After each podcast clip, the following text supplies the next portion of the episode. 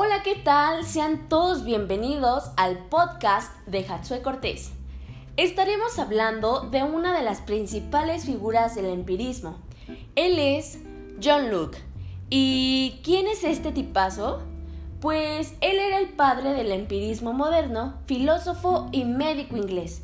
Su noción específica básicamente se centraba en una de sus preocupaciones, el cual era el origen o la esencia del conocimiento. En este caso, cómo conocer al hombre y bajo qué facultades se conocía. En cuanto a su epistemología, podemos decir que él analiza y desarrolla su propia teoría del conocimiento. Y por otro lado, pues claramente sus obras. Él desarrolló un ensayo sobre el entendimiento humano donde se precisan los hechos de cómo llegan las ideas a la mente del hombre, cómo llena su mente de ideas, cómo sabemos que sabe y lo más intrigante, cuáles son esas ideas. Luke nos dice que todo hombre tiene conciencia de que piensa y siempre está pensando. Está fuera de toda duda que los hombres poseen en sus mentes varias ideas como blancura, dulzura, elefante, que si el partido lo va a ganar el América o si será el Chivas, pero bueno, aquí es donde resaltamos cómo nuestros sentidos conocen los objetos y las cosas particulares y sensibles del mundo. Otra fuente de conocimiento que Luke nos dio a conocer es el conocimiento por medio de los sentidos, lo que él finalmente lo llama sensación.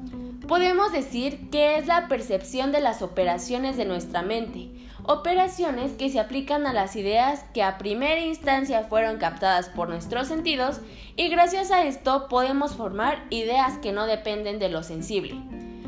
Pero bueno, Aquí puedo agregar que mientras el racionalismo es una teoría basada en la afirmación de que la razón es la fuente del conocimiento humano, el poderosísimo empirismo es una teoría basada en la alegación de que la experiencia es la fuente del conocimiento. Y pues, comparando su postura política de John con la realidad, en el artículo 17 de la Constitución nos dice que ninguna persona podrá hacer justicia por sí misma ni ejercer violencia para reclamar su derecho.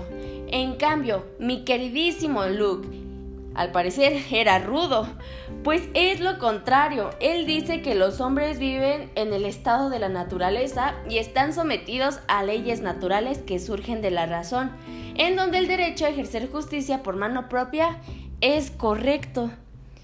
Es momento de crear el chismecito como dice la chaviza. Pongamos en tela del juicio la postura de Luke conforme a mi criterio.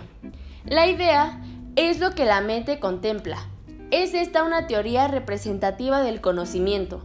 La idea hace de intermediario entre la cosa y la mente, y por lo tanto el objeto de la mente es la idea y no directamente la cosa.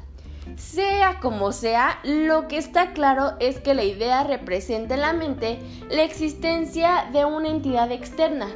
La verdad es que Luke no presta atención al problema e inmediatamente comienza la crítica al innatismo.